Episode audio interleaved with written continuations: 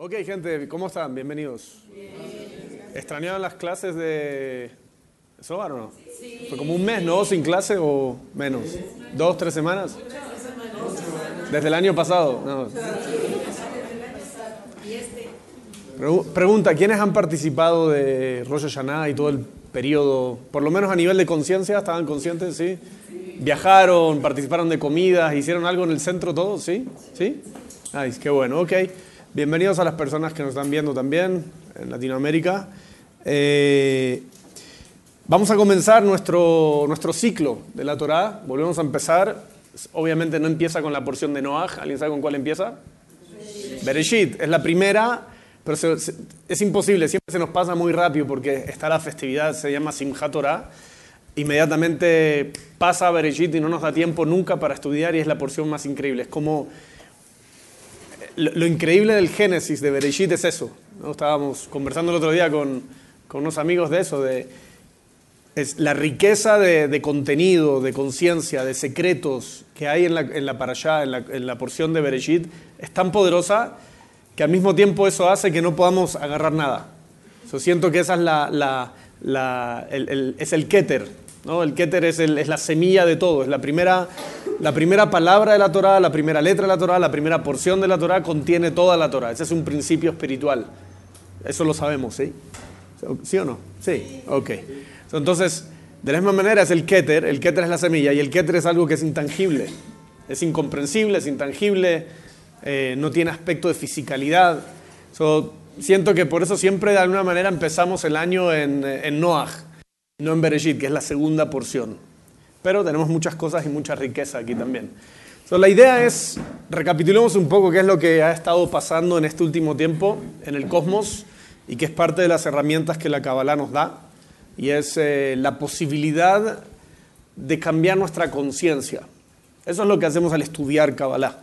El, curso, el venir al Kabbalah 1, 2 y 3, nos abre a la idea, al entendimiento de que es la conciencia la que rige nuestra vida que a través de nuestra conciencia podemos crear realidad, que a través de nuestra conciencia podemos cambiar el destino, que a, través de nuestro cambio de conciencia podemos sanar, que todo está en la conciencia y que la conciencia es la semilla y que las acciones o el mundo físico es solamente el reflejo, la extensión de la semilla. ¿Están de acuerdo? El calendario cabalístico, el calendario cabalístico, entender qué es Rosh Hashanah, Yom Kippur, Sukkot, todas estas cosas, nombres raros que han sucedido en estos últimos días, la luna nueva, que ahora viene la luna nueva de Escorpio, muy poderoso también, el Shabbat, el séptimo día de la semana, es entender cuáles son las aperturas cósmicas, cómo opera el, calendario cósmico que nos permite recibir diferentes aspectos de conciencia del universo. Es como la manera más moderna que podemos poner es el universo nos da la oportunidad de bajar un software, de hacerle un upgrade una actualización al sistema operativo del teléfono, así como las compañías dicen, tal fecha es, el lanzamiento del nuevo software y lo puedes bajar en línea, te conectas a internet y bajas el nuevo programa que actualiza tu teléfono, ahora tu teléfono funciona diferente. De la misma manera, el calendario cabalístico, el calendario astrológico desde la Kabbalah, nos permite entender cuáles son los momentos del año que se bajan diferentes conciencias. ¿Ok? Así como Apple lanza dos o tres cosas al año, todas las semanas el universo está lanzando una actualización. La porción de Noah es la segunda actualización del año, si se quiere. ¿Están, ¿Están, conmigo? Entonces, recapitulando un poco por qué venimos al mediodía, por qué estudiamos Zohar, por qué estamos en esta clase, no solo escuchar conceptos bonitos, es entender cuál es la oportunidad, qué actualización le puedo hacer a mi sistema operativo. ¿Sí? ¿Listo? Ok.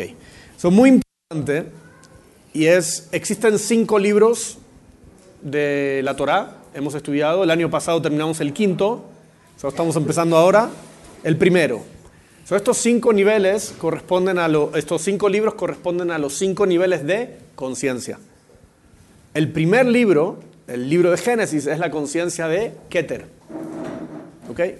Todo el primer libro. Y me, me, me di la, busqué hasta cuándo la porción de Vallejí y es hasta el 26 de diciembre. de aquí hasta el 26 de diciembre, vamos a estar lidiando con el primer libro de la Torá, el primer libro de Moisés, en el nivel de Keter. ¿Qué es Keter? La semilla. ¿Qué es la semilla? Todo. Porque todo está contenido en la semilla. Todo el fruto de un árbol, una vez que plantas la semilla, una vez plantas la semilla, ese árbol, la semilla que plantaste, eso es lo que va a salir. No existe plantar una semilla de naranja y que de repente aparezca una manzana.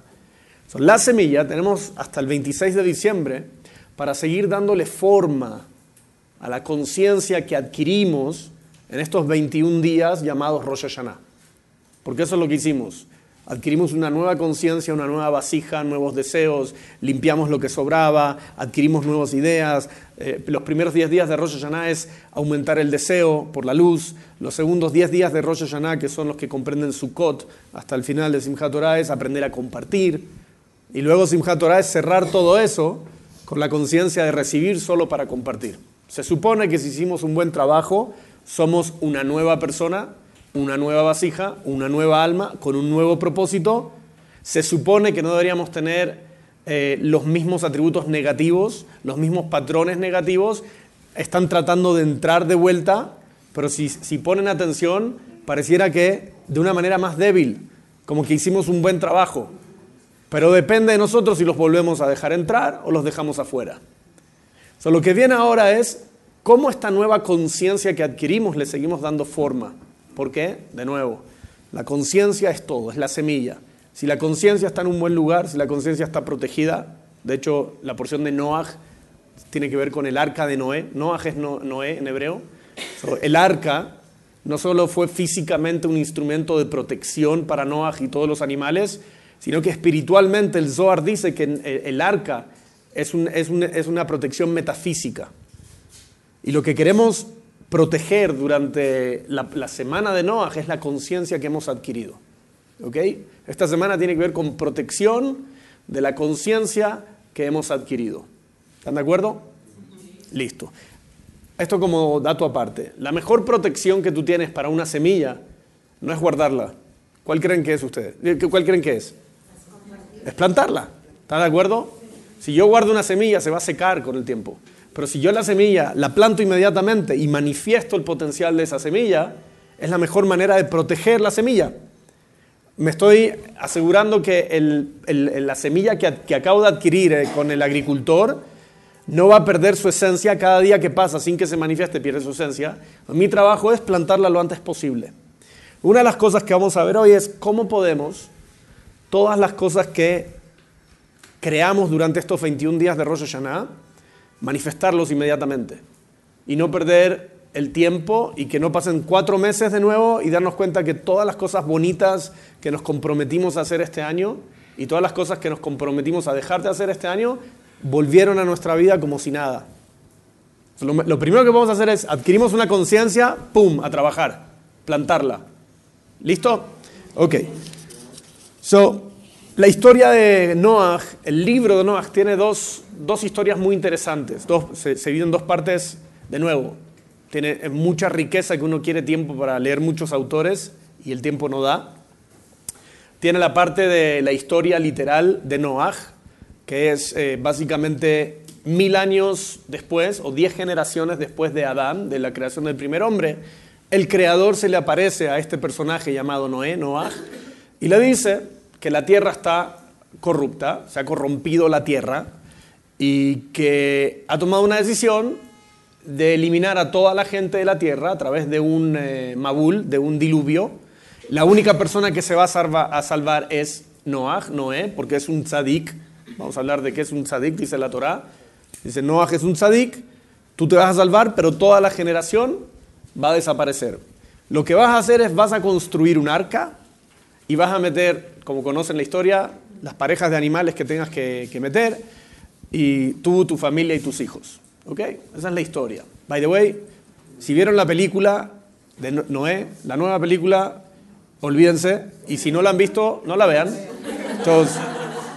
A no ser que quieran entretenerse un rato, pero la verdad que está muy lejos de la... El mensaje es raro, no, no, tiene nada que ver con lo que es la, de, hecho, yo me metí, después de ver la película, dije, a ver, ¿qué pasó acá? Y él, según él dice que buscó fuentes cabalísticas para desarrollar la historia, pero no. No, no hay niveles. La Torah tiene muchos niveles de interpretación, son cuatro al menos, cada uno de ellos tiene. Se dice que cada, cada hay más de 70 interpretaciones y que cada ser humano interpreta la Torah como quiere. El Zohar es el nivel más profundo. Eh, probablemente es una interpretación con un ángulo diferente de la historia, pero no tiene nada que ver, el personaje de Noah que pinta no tiene nada que ver. Anyway, so, ¿cuántos años tardó Noah en construir el arca? ¿Alguien sabe? ¿No? 120 años. 120 años. Noah estuvo 120 años construyendo el arca, sabiendo que iba a venir un diluvio, que ese diluvio iba a acabar o a limpiar con toda la tierra y va a empezar una nueva generación a partir de la familia de Noah, una vez que se acabara el diluvio. ¿Ok?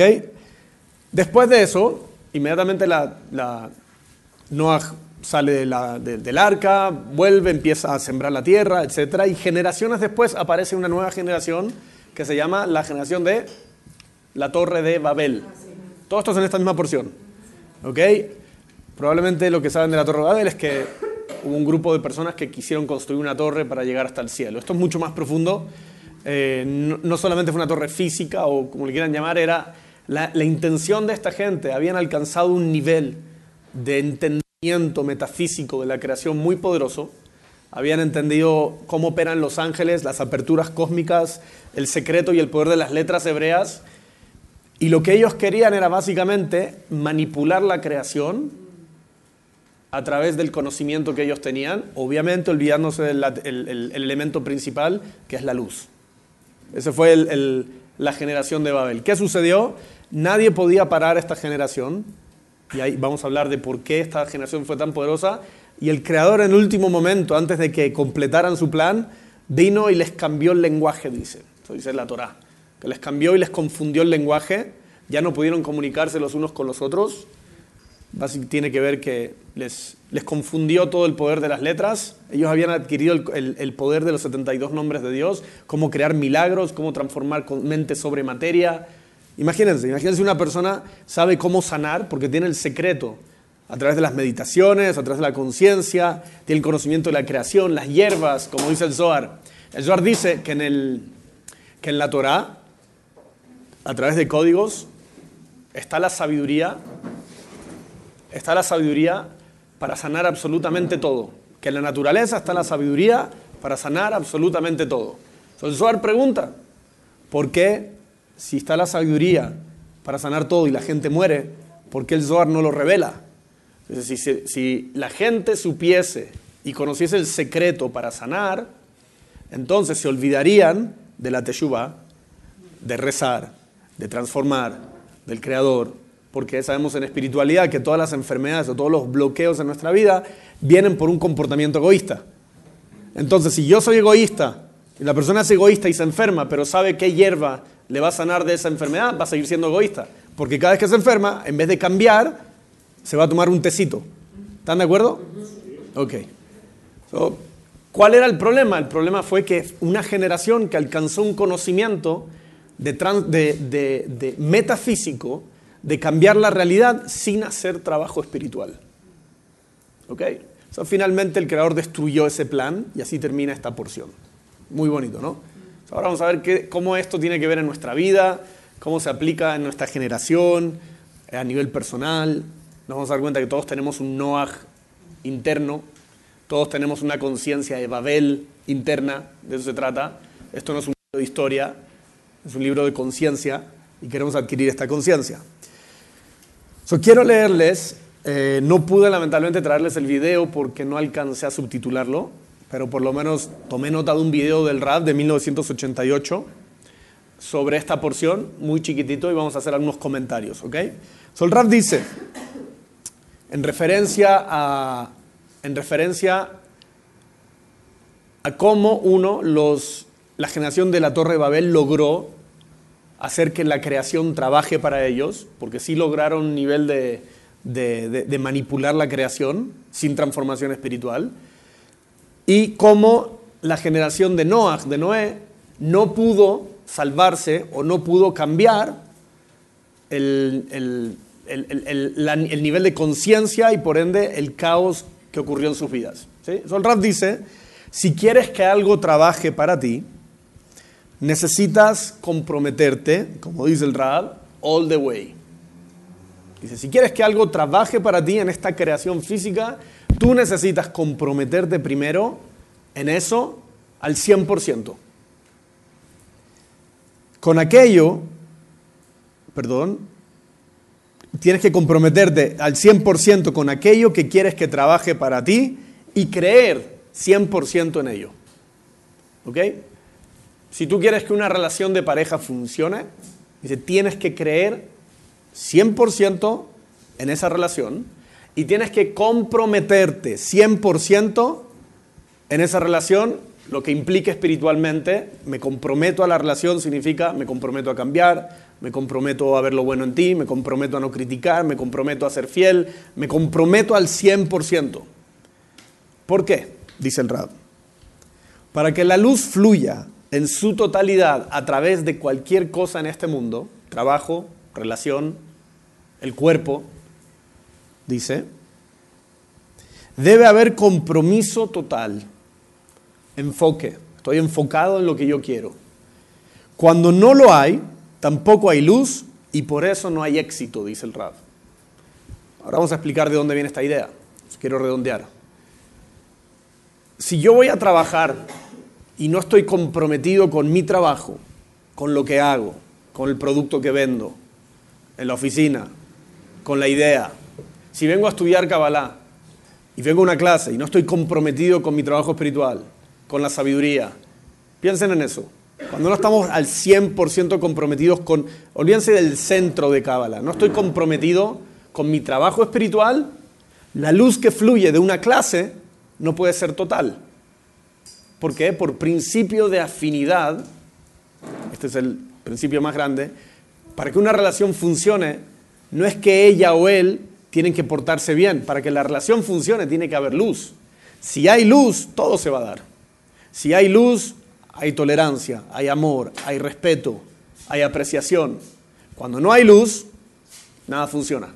El punto no es si me gusta un producto, si me gusta el lugar donde trabajo, si estoy 100% consciente de que esa es la pareja o el camino espiritual. No se trata de eso. Estoy comprometido con la luz que hay en el lugar. Porque hemos aprendido que la luz está en todos los lugares. La semana pasada no pudimos aprender de Bereshit, Génesis, pero el Bereshit, la palabra, dijimos que la primera porción es el Keter de toda la Torah, la primera palabra es el Keter de toda la porción, y la primera letra es el Keter de toda la palabra. Por lo tanto, la primera letra de toda la Torah contiene toda la Torah. Y hay todo un capítulo en el Zohar, ¿por qué la Torah empieza con la letra Bet, que es la segunda del alfabeto, y no con la primera, la Aleph? Porque la letra Bet, dice el Zohar, escribe la palabra Braja. ¿Qué es Braja? Bendición. Y el Zohar dice, ¿cuál es la única bendición, la bendición más grande que necesitamos en la vida? Ver que la luz está en todo. Esa es la conciencia que deberíamos haber cerrado en los 21 días de Rosh. Es la que queremos mantener y cuidar y manifestar. Por eso ahora viene el, mes de Escorpio. ¿Cuál es la característica de Escorpio? Que Escorpio no ve la luz en nada. Literalmente. No es, es el test. Escorpio viene esta semana, la semana de Noah. ¿Es el miércoles? ¿La, luna nueva? ¿Ah? Mañana. ¿Cuál es el test? No ver la luz en nada. Por eso es el, signo más reactivo, más el que se toma las cosas más personal con la gente. Porque es, es, el que no ve que la luz está en todo. Lo que me hizo esta persona viene de la luz. Lo que está sucediendo en el negocio viene de la luz. So, en ese principio, la luz está en todo. La luz está la luz que yo necesito, lo hemos hablado antes, para alcanzar el potencial en mi vida, la luz de mi redención, no es una luz que voy a alcanzar después de 40 años de trabajo espiritual. La luz de mi redención está ahora mismo aquí. Aquí. La luz de mi redención va a estar en dos horas después donde sea que esté almorzando. Ahí está la luz. Pero si yo no le, no le asigno a ese lugar, a esa reunión, a esa persona, el poder de canalizar toda la luz que necesito en mi vida, esa persona no lo va a poder hacer. Por lo tanto, como yo no creo que esa persona puede canalizar toda la luz en mi vida, mi compromiso con esa persona, mi compromiso en esa reunión no es total. ¿Entienden a lo que va el Rab? si yo entro aquí y digo esto es una clase más, la conciencia es, sí, hay luz, sí, me voy a inspirar, sí, hay sabiduría, pero no es la clase que me va a cambiar la vida. Ok. Como, entonces entras a la clase con un compromiso que no es total. ¿Estás de acuerdo? Voy a salir con alguien, sí, pero no sé si es para mí, no sé qué. Puede que sea espiritualmente. Pero si yo le asigno el poder a esa persona, que no, pero igual voy a ir, igual vamos a salir, yo ya no me estoy comprometiendo al 100%, por lo tanto, la luz que podía haber sido canalizada a través de esa persona, a través de esa relación, no va a poder canalizarse. Y después voy a decir, claro, viste, no era. No es que no era, es que yo desde el principio asigné un valor, le reducí el valor a esa persona, le reduje el valor a una reunión, le reduje el valor a donde trabajo, le reduje el, valor a, a mi pareja, y al reducir el valor a todo eso, me comprometo menos. ¿Están de acuerdo? ¿Por qué me voy a comprometer al 100% si lo que me va a dar esta persona o este negocio no es total? Yo me comprometo a lo que es necesario. De la misma manera, la luz va a devolver eso. ¿Están de acuerdo? Los que estuvieron en el curso de Déjalo ir, ¿se acuerdan del poder del deseo? Es un poco lo mismo. La luz está en todos lados y necesito preparar la vasija para todo. Necesito preparar la vasija para una clase, la vasija para una reunión. Necesito enfocarme, compromiso total. Si yo no voy comprometido al 100% a mi trabajo todas las mañanas, el trabajo no va a poder darme la totalidad de la luz que puede revelar. ¿Ok? Muy poderoso este concepto que el Ram nos explica. Eso dice, esta gente, la gente del Mabul, así se llama en hebreo la, la generación del Mabul, es la generación del diluvio, no tenían compromiso, dice, no creían en la idea de la luz y por eso el Creador no pudo hacer nada para ayudarlos. ¿Ok? ¿Sí? Vamos a hablar de esta idea. Lo que el Rab está diciendo es, ¿qué sucedió hace miles de años y qué sucede todavía en nuestra vida? Que cuando uno deja de creer que en algo hay luz, o la luz suficiente que necesito, uno también deja de comprometerse al máximo. Por ende, la luz nunca va a poder manifestarse al 100% y por ende en esa área no voy a poder ver milagros. Como yo estoy limitando el instrumento que es la situación, la persona, el negocio, la casa, como yo le asigno un rol limitante, yo mismo voy a vivir una conciencia y unas bendiciones limitadas. Y eso es muerte. Muerte significa cuando la persona no puede recibir la totalidad de la luz. Hay muerte, hay un fin a un flujo de luz. ¿Cuál era el propósito de esta generación? Crear la vasija para la inmortalidad. Pero si en vez de crear la vasija para la inmortalidad, decir la luz está en esta vela, la luz está en esta clase, la luz está en esta persona, la luz está en este negocio, la luz está en esta, esta reunión, esa es, la vasija, esa, es la vasija para recibir luz. Pero si yo no le asigno ese valor a todo en la creación, no tengo la vasija para recibir la totalidad de la luz. Por ende, el Creador dijo, esta generación is done. Terminó. No hay, no, hay, no hay posibilidad que esta generación pueda hacer algo bueno porque su entendimiento de que la luz está en todo no tiene por dónde entrarle. ¿Entienden esta idea? A nuestra vida cuando nosotros vivimos cualquier aspecto de nuestra vida limitando esa área, no creyendo en la gente con la que trabajamos, no creyendo en la gente con la que lidiamos, eventualmente va a tener que haber un diluvio. La creación va a decir, en esta área no tienes la vasija para recibir porque no crees que esto, este instrumento, situación, negocio lo que sea, puede revelar la totalidad de la luz. Diluvio, tienes que desaparecer. Entonces es el secreto de por qué muchas bendiciones y cosas muy positivas en nuestra vida desaparecen. Desaparecen porque nosotros en algún momento, consciente o inconscientemente, dejamos de asignarle un rol metafísico de revelación de luz en mi vida. Cuando tú dices, yo esta persona no puedo recibir nada, no hay nada bueno que esta persona me pueda dar, ok, va a desaparecer en cualquier momento esta persona de tu vida. Y después te vas a dar cuenta lo importante que era haberla tenido en tu vida. ¿Ok? Dice el Rab. Sobre la torre de Babel, dice, habían llegado hasta el cielo y aunque su propósito era negativo, no se los podía destruir. Una generación, antes de la generación de Babel, no tenían un propósito negativo, simplemente eran personas no espirituales pero no tenían un propósito de manipular la creación y controlar la creación, que es un propósito negativo. De hecho, las cosas que dice de lo que hacía la gente en esa época eran una locura, no quieren ni saberlo. Todo lo que hacían en la generación de Noé, las transgresiones sexuales que habían, era una locura las cosas que hacían. Pero no, eran, no tenían una intención en conjunto, vamos a hacer el, mal. La generación de Babel, sí. Conscientemente dijeron, vamos a hacer el mal. Pero él dice algo curioso. ¿Cómo puede ser que una generación que sí decidió hacer el mal eh, conscientemente, no pudieron ser destruidos? a no ser que hasta el último momento el creador tuvo que usar, vamos a decir, su último recurso, que fue, ok, necesito intervenir aquí porque si no, la, creación se va allá. Y dice el Rab, porque tenían un compromiso común, unidos por el mismo propósito, creían en lo mismo y compartían entre ellos. Eso es un secreto hermoso. ¿Ok? No es no aquí lo que nos está diciendo no es necesariamente mis intenciones son buenas, mis intenciones son malas. Si tus intenciones son buenas, te va a ir bien. Si las intenciones son malas, te va a ir mal. Aquí habían personas que no tenían intenciones, no tenían un compromiso, destrucción total. Y aquí habían personas con una intención negativa, pero el compromiso que tenían con la intención negativa era total y por lo tanto el éxito de su empresa fue total, casi total. ¿Siguen la idea?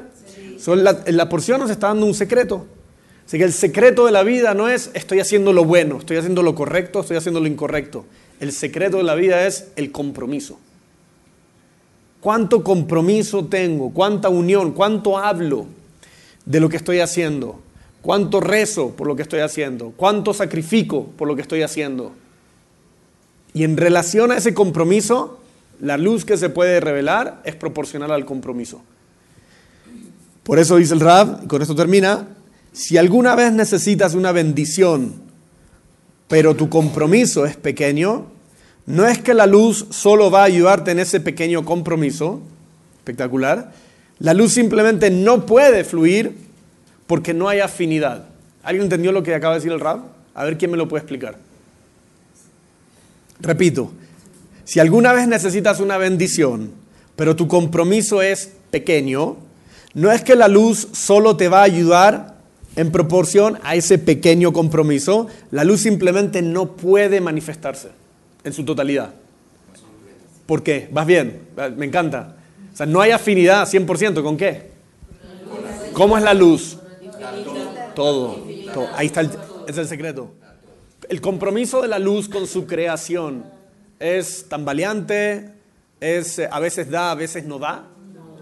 El compromiso de la luz es, la luz es una fuerza constante, constante. Este, este, este, este foco no tiene la, energía inteligente de decir, ok, voy a llegar hasta dos centímetros antes de la cara de David. No tiene esa capacidad de restringirse en su capacidad de dar. La luz va a llegar hasta donde pueda, hasta donde uno le ponga un no. Y nosotros le ponemos un no cuando somos egoístas, cuando somos reactivos, cuando no deseamos suficiente. ¿Qué nos está tratando de decir? ¿A qué se refiere la idea de compromiso? Se refiere al all the way. Si tú quieres que la luz se manifieste, la luz tiene una condición. La luz no, puede, no es, ok, de del 1 al 10 voy a hacer un 6 en el esfuerzo en mi relación de pareja y probablemente la luz se va a revelar en un 6. Dice, la luz no puede revelarse en nada, porque la luz no va a medias. La luz o da todo o no da nada. Ni siquiera existe el o no da nada. La luz da todo, punto para que yo pueda revelar la totalidad de la luz en mi vida, necesito jugar con las mismas reglas del juego, que es la ley de afinidad, que es, necesito estar entregado, vamos a hablar de esto, al 100%, compartiendo al 100%, enfocado al 100%. ¿Cuál es el truco más grande del Satán? Desenfocarnos. El truco más grande del Satán es desenfocarnos, es hacernos recordarnos o hacernos creer que no vale la pena invertir tanto en esto, tanto en lo otro, tanto en esta persona o escuchar tanto o ya me tengo que ir. ¿Están de acuerdo? nuestro trabajo es, acuérdense, esto es conciencia, estamos hablando de conciencia, es la conciencia de los de Way, porque físicamente tú no puedes hacer tantas acciones durante el día de compartir. Es una pregunta válida. A ver, espera, si uno revela la luz cuando crea afinidad con la luz, tengo que estar todo el día compartiendo, ¿cómo se hace? Paso siete horas al día duermo. Después estoy manejando pensando en el negocio que tengo. Después estoy en el negocio. al final, ¿cuántas horas al día realmente piensas en la luz? Pero no es lo que haces, sino que es en lo que piensas. El único compromiso que yo tengo desde que me levanto hasta que me acuesto es un compromiso. No es compromiso con mi pareja, compromiso con el negocio, compromiso con el jefe. Es la manera en que lo dividí porque es la manera en que funcionamos. Y encima funcionamos mal en cada una de esas áreas. Es una empresa, es un compromiso. Y es el compromiso con la luz de revelar la totalidad de la luz.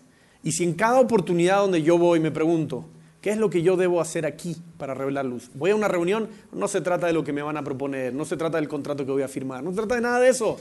Se trata de qué es lo que tengo que hacer, decir, pensar ahora mismo que permita que la luz pueda fluir al 100%. En esta reunión, en esta conversación, en este negocio, en esta empresa, en esta clase. De eso se trata. Es el compromiso es con la luz, tiene que ser total a nivel de conciencia. Estamos en el Keter, estamos construyendo conciencia. Queremos proteger la conciencia. si podemos mantener eso, y eso es protección, es el arca de Noé, es eso.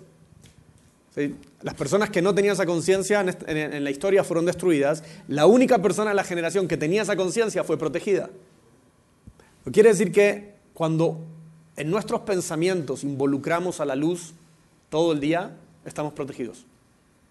Cuando en nuestros pensamientos no involucramos a la luz, sino la satisfacción personal, egoísta, individual, que quiere decir que no estamos involucrando el big picture de la verdadera luz, estamos desprotegidos. Esa es la ley de este mundo. No es que no hay caos en este mundo, no es que los cabalistas dicen el caos es una ilusión. Claro que hay caos en este mundo, pero el caos puede estar en un universo paralelo. No tiene necesariamente que afectarnos si podemos controlar nuestra conciencia vamos a empezar la clase.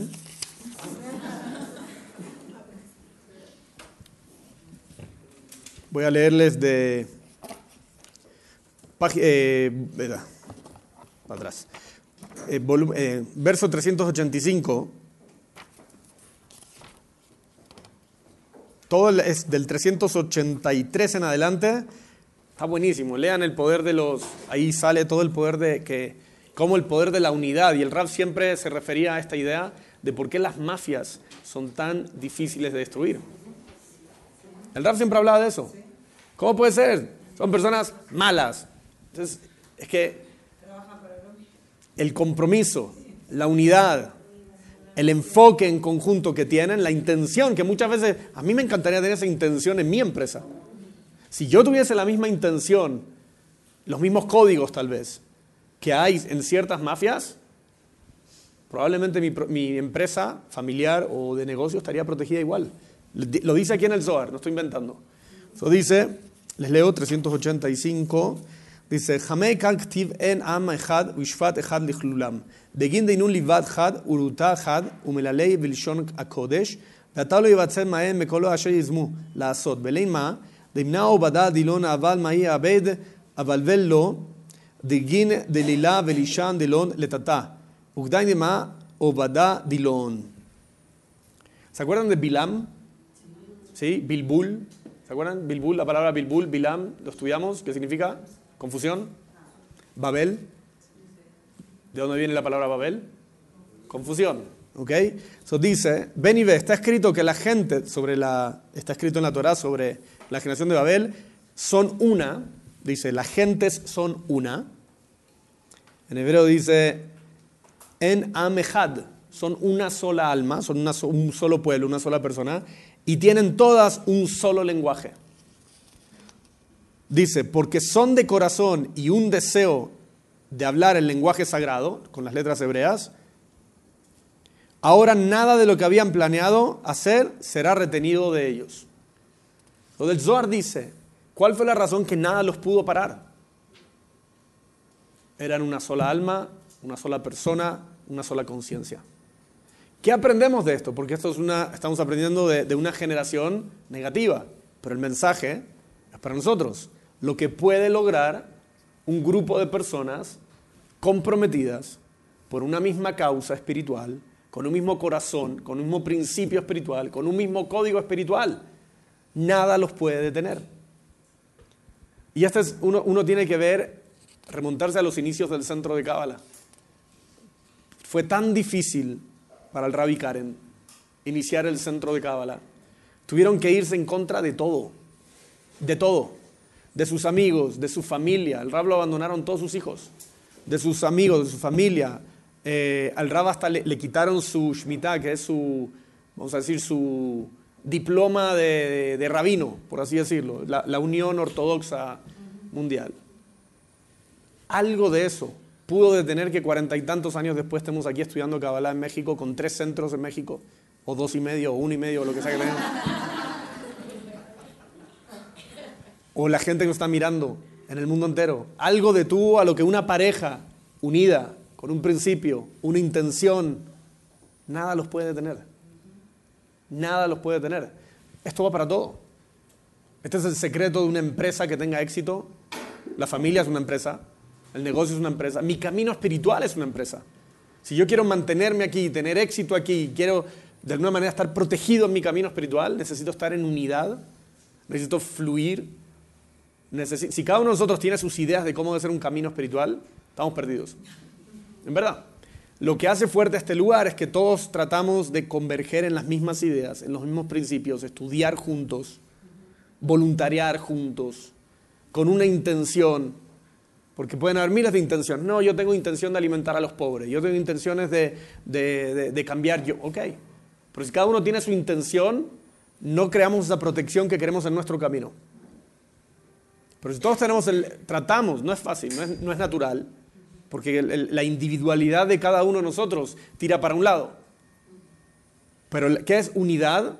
Es mantener tu individualidad mientras aceptas la individualidad del otro. Esa es la unidad. Unidad no significa que todos tenemos que ser iguales y pensar iguales. Es, yo tengo mis objetivos en la vida, pero también me uno y acepto los objetivos de otras personas y sobre todo los objetivos del lugar del cual yo me quiero nutrir. Por eso muchas veces muchas personas pueden estar en el centro, venir por años y no estar conectados a nada y no ver ningún resultado en su vida tampoco. Porque no solo venir físicamente, es entender de qué se trata este lugar. ¿Cuál es el propósito de este lugar? ¿Por qué hay una clase de Zohar? ¿Por qué me cobran las clases de Zohar? No puedes solamente estar enojado porque te cobran las clases de Zohar y te vas y nunca preguntas por qué. La idea es entender. Si tú supieras que Rabashlag tenía 10 alumnos y todos ellos eran más pobres que, que la pobreza, Rabashlag decía, no les voy a enseñar a ninguno de ustedes Kabbalah hasta que no vuelvan con dinero para imprimir el Zohar. La gente salía, sus alumnos salían a pedir plata en las calles. Si han estado en Jerusalén, muchos de esos que piden así, muchos de esos potencialmente eran alumnos de Rabashlag porque estudiaban todo el día, no trabajaban, no tenían dinero. Rabashlag, incluso así, no les voy a enseñar. Si ustedes no ponen dinero para esta empresa, que es la empresa de diseminar la sabiduría y la habla al mundo entero. Porque uno podría decir, qué injusto. No. Ahora de repente lo ves de otro lugar. De repente no es, no estoy pagando una clase. De repente entiendo el propósito de este lugar. Ahora quiero hacerlo con ganas. Eso ya hace que el grupo, la unión, la conciencia y la dirección sea diferente. Y hace el todo. ¿Ok? So, quiero leer de. Perdón, vamos a seguir. Esto se pone mejor. Voy a leer el párrafo 56. Dice: Rabbi Yitzhak Abash Chiach Kameh de Rabbi Shimon, Amarlo ahí kagad ותשחט הארץ לפני אלוקים. אבני נשה חתן הרע במה אמר לו בגין דכתיב כי השחית כל בשר את דרכו. כמה דדמר כגב נדע בתתמה הארץ באפקוד עונה עליה. אלא בני נשה חתן באי תימה הרעה במה. אלא יקרא דהרה בני נשה אינון ואינון מכבלין הרע באי התחבלה וקרא הוכח. דכתיב וירא אלוקים את הארץ והנה נשחטה כי השחית כל בשר את דרכו על הארץ. Dice Rabbi Yitzhak, uno de los amigos, alumnos de Rabbi Shimon Bar Yochai, estaba visitando a Rabbi Shimon y le preguntó acerca del versículo que declara en esta porción, y la tierra estaba corrompida ante el Creador. ¿Sí? Dice, así dice, la tierra ¿Por qué vino el diluvio? Y la excusa es, dice la Torá, dice, la tierra estaba corrompida, estaba corrupta. Ahora, dice el Zohar, si fue el hombre quien transgredió y corrompió la tierra, ¿cuál fue el pecado de la tierra? ¿No? ¿Están entendiendo la pregunta que hace el Zohar? ¿Por qué la Torah dice que la tierra estaba corrompida y por eso vas a eliminar a toda la generación de la tierra? Si pecó el hombre, di, el hombre estaba corrompido, so vamos a eliminar al, hombre de la generación. ¿Están de acuerdo? Pregunta válida que hace el Zohar. Dice, ¿cuál fue, ¿cuál fue el pecado de la tierra? Rabbi Shimon respondió, como está escrito, porque toda carne corrompió su camino sobre la tierra, es el párrafo que viene después, y también, y se corrompió la tierra, y decreté culpa sobre ella, y la tierra vomitó a sus habitantes. Viene más adelante en Vaikra eso. Eso dice, así que es la humanidad la que peca o transgrede, en términos espirituales, cabalísticos, para nosotros pecar o transgredir no tiene nada que ver con hacer algo que Dios no quiere que hagamos, tiene que ver con ser egoístas. Esa es la transgresión más grande. Jalar luz directa. Dice, pero si ustedes preguntan, ¿cuál es el pecado de la tierra? Deben saber que la humanidad constituye la esencia de la tierra y si la humanidad la corrompe, se hace corrupta la tierra también. Esto se prueba en el versículo, y Elohim vio la tierra y aquí que estaba corrompida porque cada carne corrompió su camino. So, la respuesta es, de nuevo, la tierra estaba corrompida, vamos a destruir la tierra porque el hombre pecó, sobre, eh, pecó, entonces la tierra se corrompe. Esto nos vuelve al mismo lugar de siempre. Existen cuatro niveles de existencia, cuatro reinos. El mundo mineral, vegetal, animal y humano. De los cuatro reinos que existen, el único que tiene la conciencia del libre albedrío es el ser humano. El único que tiene la capacidad, la capacidad de afectar a toda la creación es el ser humano. Porque si los animales no tienen libre albedrío, y los vegetales no tienen libre albedrío, y los minerales no tienen libre albedrío, quiere decir que desde el principio de la creación, la creación nunca va a ser alterada y no necesitamos la bolita mágica para saber lo que va a pasar en mil años más, porque ningún elemento de estos tres reinos va a hacer nada fuera de lo común. ¿Están de acuerdo? ya se sabe lo que va a pasar. ¿O no? Ok. ¿Qué es lo único que altera y es visible a nuestros ojos en esta generación de tanta conciencia sobre el medio ambiente? ¿Qué es lo único que viene a este mundo y puede alterar? Que actúa a veces totalmente opuesto a su naturaleza, o actúa a veces como un animal, a veces actúa como un vegetal y a veces actúa como un mineral, es el ser humano. A veces el, ser humano es pasivo, como un mineral, mientras una persona le está pegando a otra. Pasivo. A veces el ser humano es el animal que le está pegando a otra persona por un dulce. So, el ser humano tiene la capacidad de discernir cómo va a actuar y esa manera de cómo va a actuar es lo que altera la creación.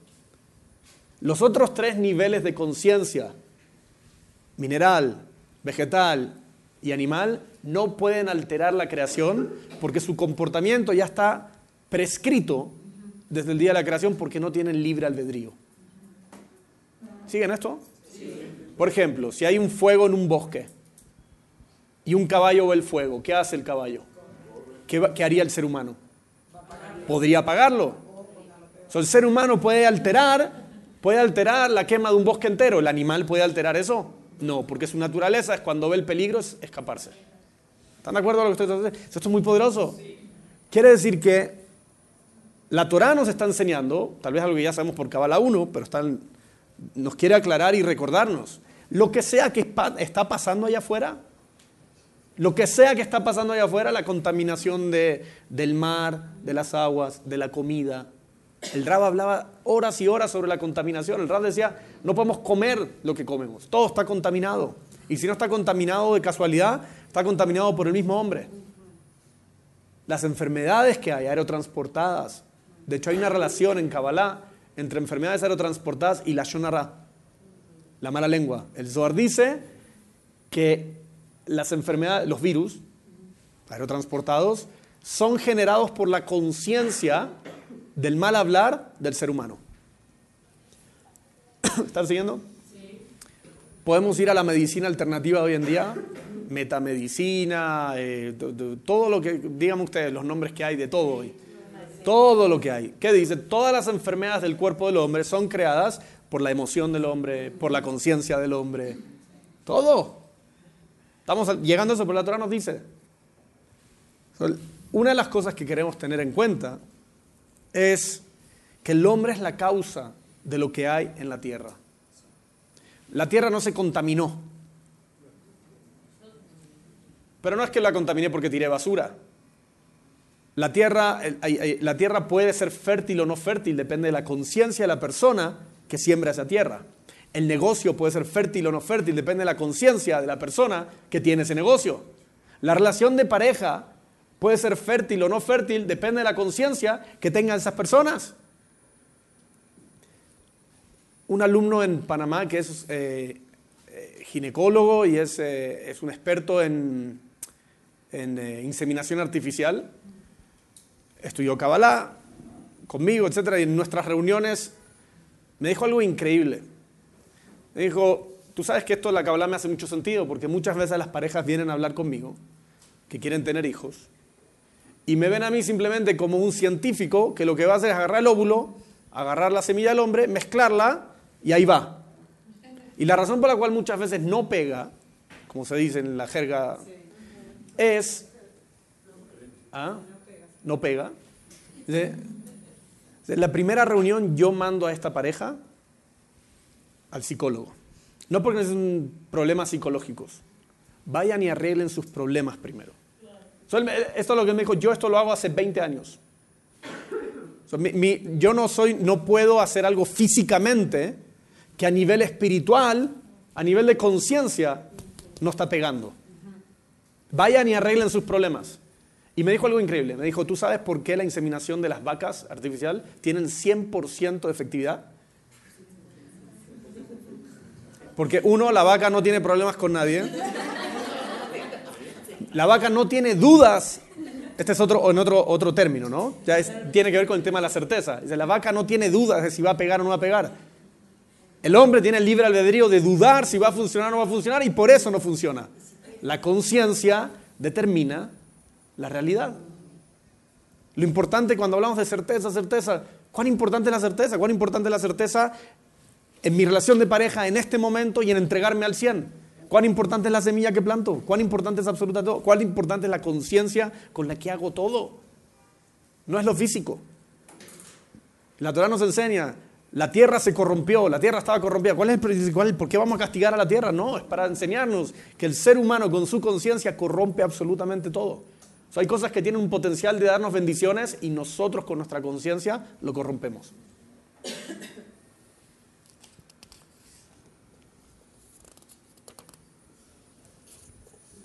So,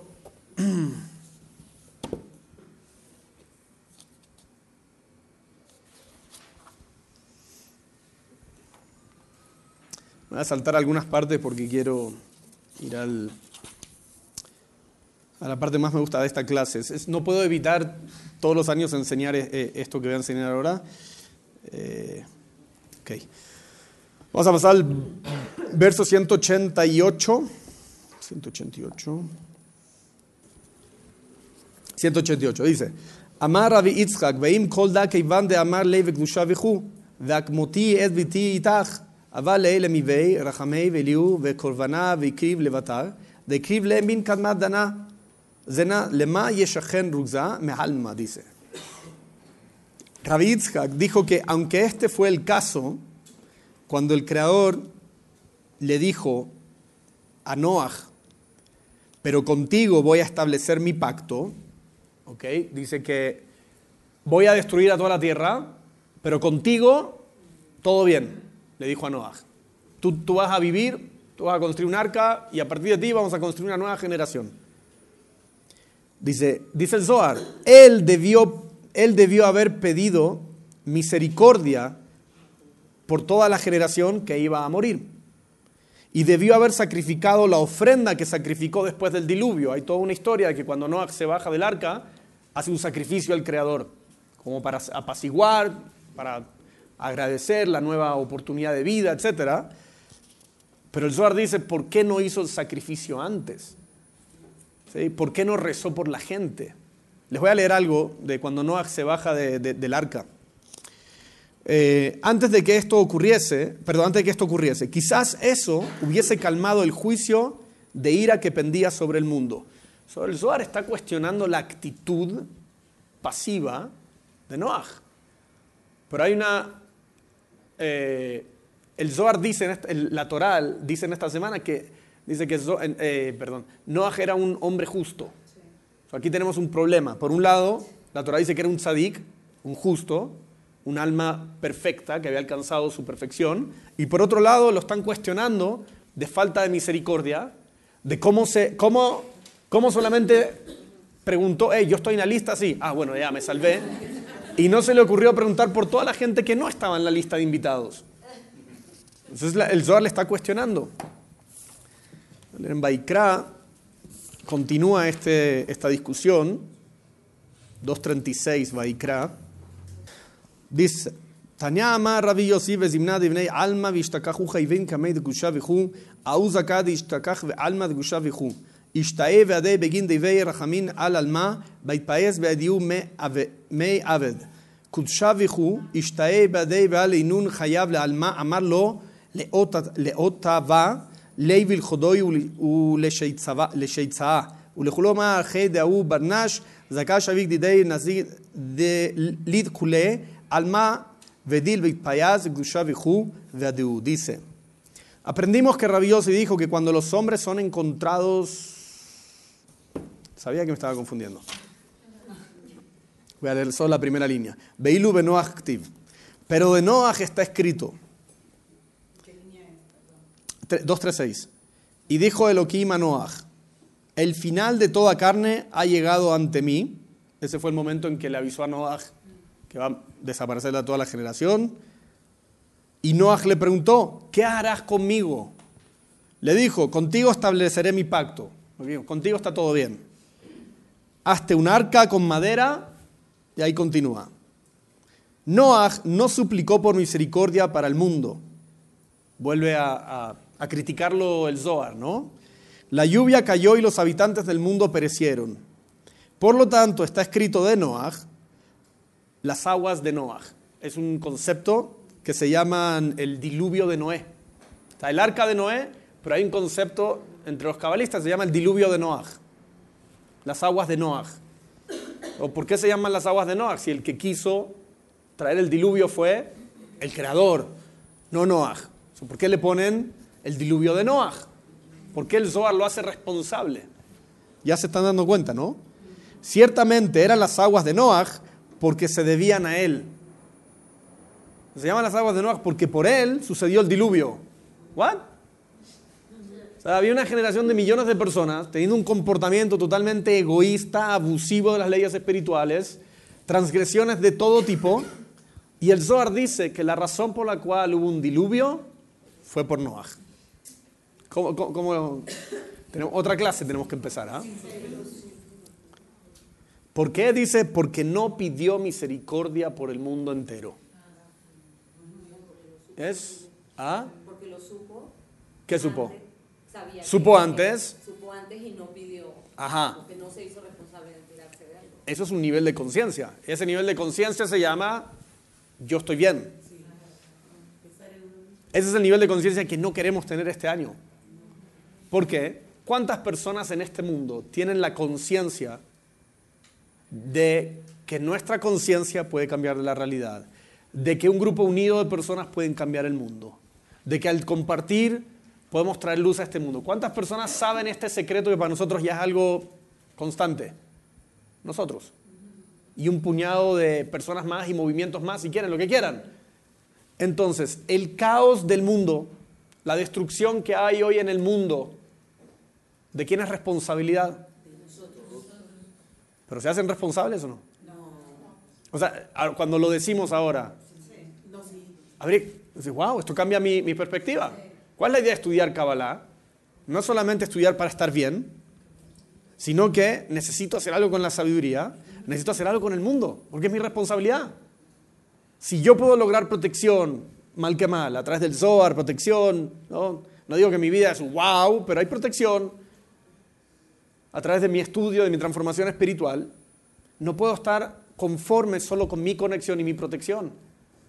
Mi trabajo espiritual es velar por el mundo entero. Porque el Zohar dice que el diluvio fue por responsabilidad de Noah. Quiere decir que Noah pudo haber evitado el diluvio. Si él solamente hubiera despertado el deseo de que la, generación esté bien. Ah, miren lo que... Esto está bueno, ok. Dos, ok. Ok, voy, a, voy a resumir algo que es espectacular, no importa. Dice, esto es del Zohar, eh, Ashmatota Zohar, no está traducido todavía, página 69, dice, cuando Noah salió del arca y vio el mundo destruido, se puso a llorar y se quejó con el Creador. Le dijo al Creador, se supone que eres misericordioso, deberías haber protegido a tu gente, le dijo Noah al Creador. Y el Creador le contestó, ¿eres estúpido? ¿Por qué no pediste por misericordia cuando te dije que lo que iba a pasar? ¿Por qué no hiciste nada entonces? Te di tiempo, 120 años, para que rezaras por la gente, para que pelearas por ellos. Te quedaste cómodo en tu seguridad, construiste el arca, entraste en ella y ahora vienes a decirme eso. Esa fue la respuesta al creador cuando Noah totalmente ingenuo. ¿Esto qué nos dice? Que Noah no, no tenía en conocimiento el poder que él tenía de poder cambiar un decreto, porque de eso se trata. Nos está diciendo el Zohar que si Noah hubiera rezado por la generación y el caos que hay en el mundo, lo hubiera cambiado. Le dio tiempo, 120 años.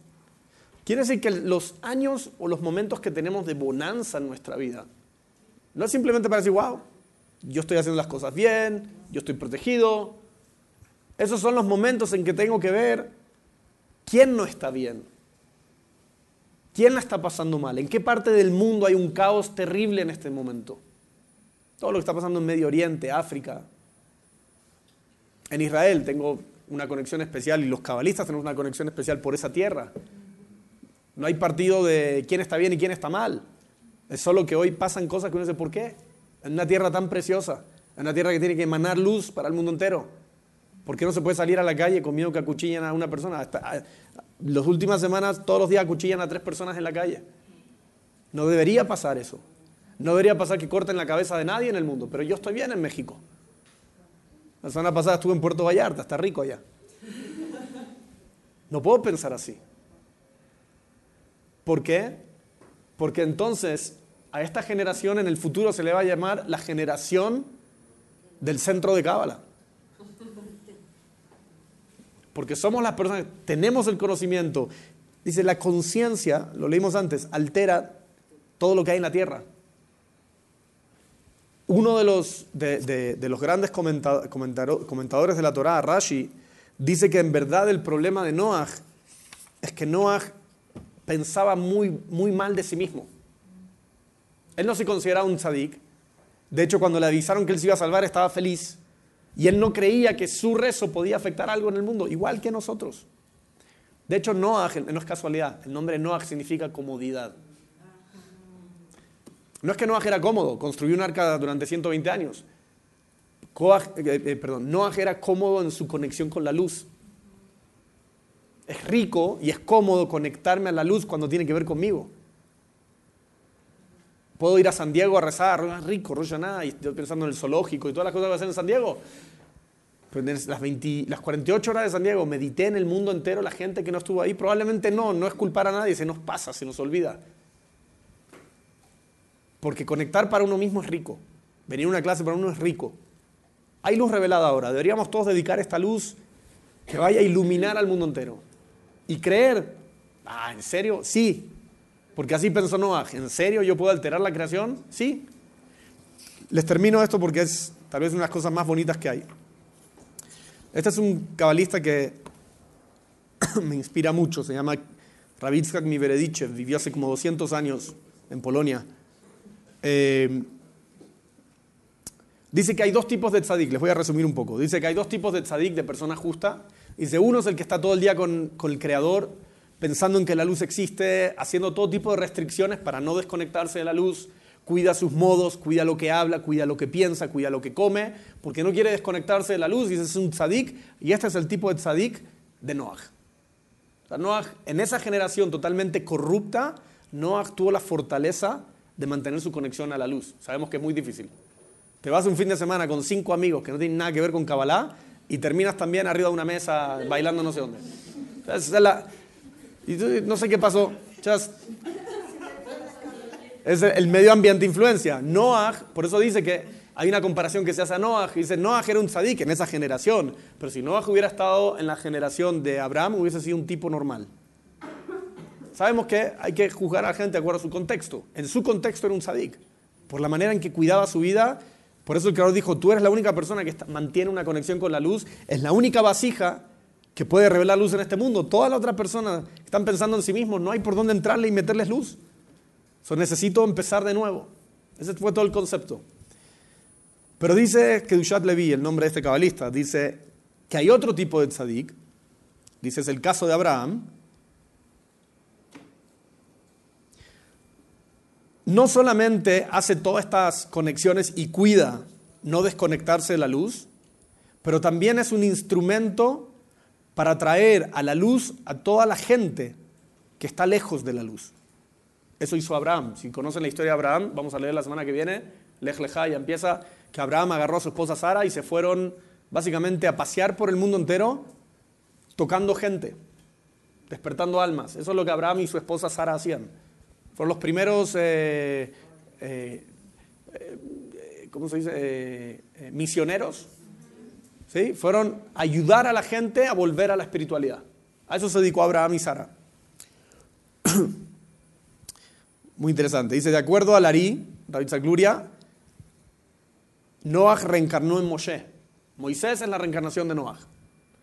Y si conocen la historia, a Moshe le pasó algo parecido. Esta generación, la del becerro de oro, son un desastre, voy a eliminar a todos ellos, pero contigo, le dijo a Moshe, voy a hacer una nueva nación. ¿Qué dijo Moisés? No estoy interesado. Si vas a hacer eso y vas a sacar a toda esta gente, sácame a mí también. No estoy interesado. ¿Qué sucedió? El creador tuvo que perdonar a la creación entera. Quiere decir que Moisés sí cambió el decreto. Y esta es la corrección, el tikkun. ¿Por qué menciona esta idea de la reencarnación y la corrección? Si nosotros solo velamos por nuestra conexión con la luz y lo hacemos a perfección, a perfección, nunca decimos una palabra de más y nuestra espiritualidad es perfecta, si no nos preocupamos por la generación, vamos a volver a reencarnar. Esa es la enseñanza. Noah hizo todo. hizo todo, fue un tzadik, todo, todo. Construyó un arca 120 años porque Dios se lo dijo. ¿Quién hace eso? Siguió al pie de la letra lo que la luz las leyes espirituales de la creación, le faltó una sola cosa, preocuparse por la gente que estaba al lado de él. Solo por eso tuvo que volver a reencarnar. ¿No? Con esto termino. Espera, espera, espera, no, no, no, no termina, no termina, no termina. Con esto termino. Esta es la mejor parte. Dice, dice, dice, el creador gobierna sobre el hombre mientras que el tzadik gobierna sobre Dios, sobre el creador. ¿Sí? Dice que el creador, a ver, aquí creo que lo explica. Lo que significa es que el creador decreta ciertas cosas, sabemos que ya no funciona así, hemos estudiado Kabbalah y no es así, es la ley de causa y efecto, etcétera, pero en un lenguaje básico de entendimiento vamos a poner que Dios es el que decreta. Dice, dice el hombre normal hace cosas y las cosas que hace tienen un efecto. A eso se le llama que Dios decreta. Pero sabemos que no es que Dios decreta, sino que el creador armó las leyes espirituales. Yo decidí apretar este botón y de este botón salió esta sorpresa. Entonces dice, ¿quién decretó que ese botón va a dar esa sorpresa? El creador. ¿Pero quién apretó el botón? Yo. ¿Okay? para entender el concepto no religiosamente de que Dios decreta. Dios no decreta nada. Dios ya decretó todos los efectos para todas las causas. Cuando yo elijo esa causa, hay un decreto, pero yo la elegí. Eso dice, ¿qué significa que Dios gobierna sobre el hombre y el tzadik sobre Dios? Que cuando el hombre hace algo, hay un efecto. Dios gobierna sobre él.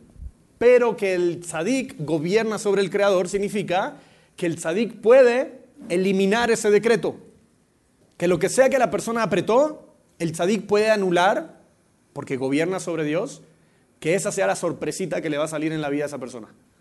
¿Siguen la, idea? Eso dice Inicialmente Dios decreta el destino del hombre, sin embargo, el tzadik puede interceder y puede resultar en que el decreto original sea cancelado. Yes? Good.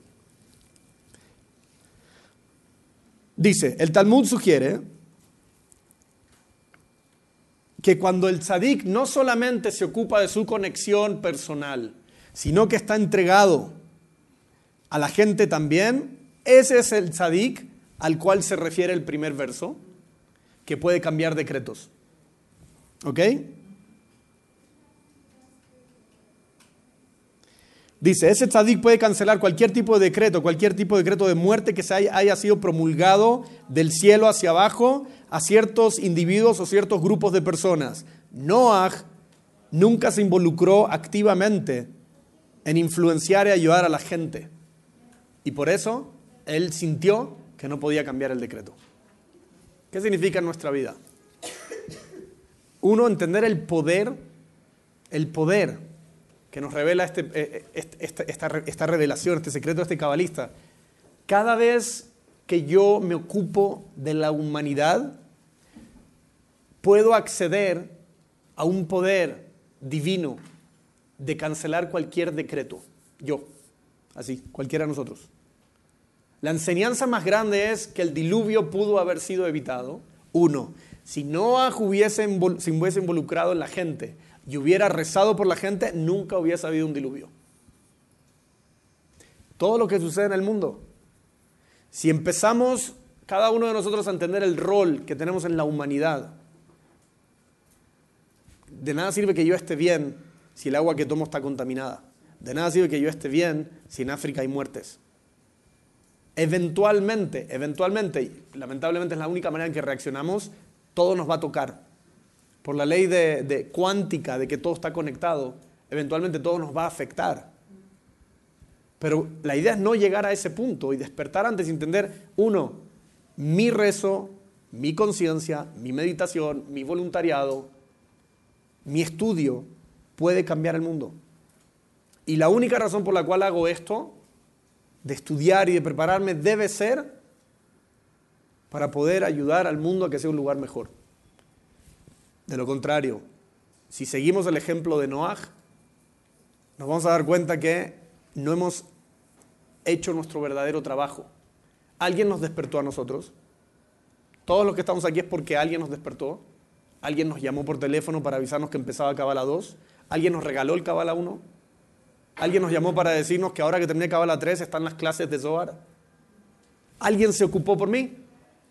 So, yo necesito empezar a ocuparme por otras personas también. Y esa es la única manera de que yo me asegure de que, uno, el mundo está cambiando y de que yo tengo protección también. La única protección que existe es esa.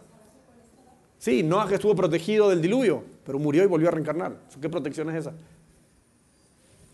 ¿Están de acuerdo? Sí. Ok, hay trabajo. Nos vemos la semana que viene.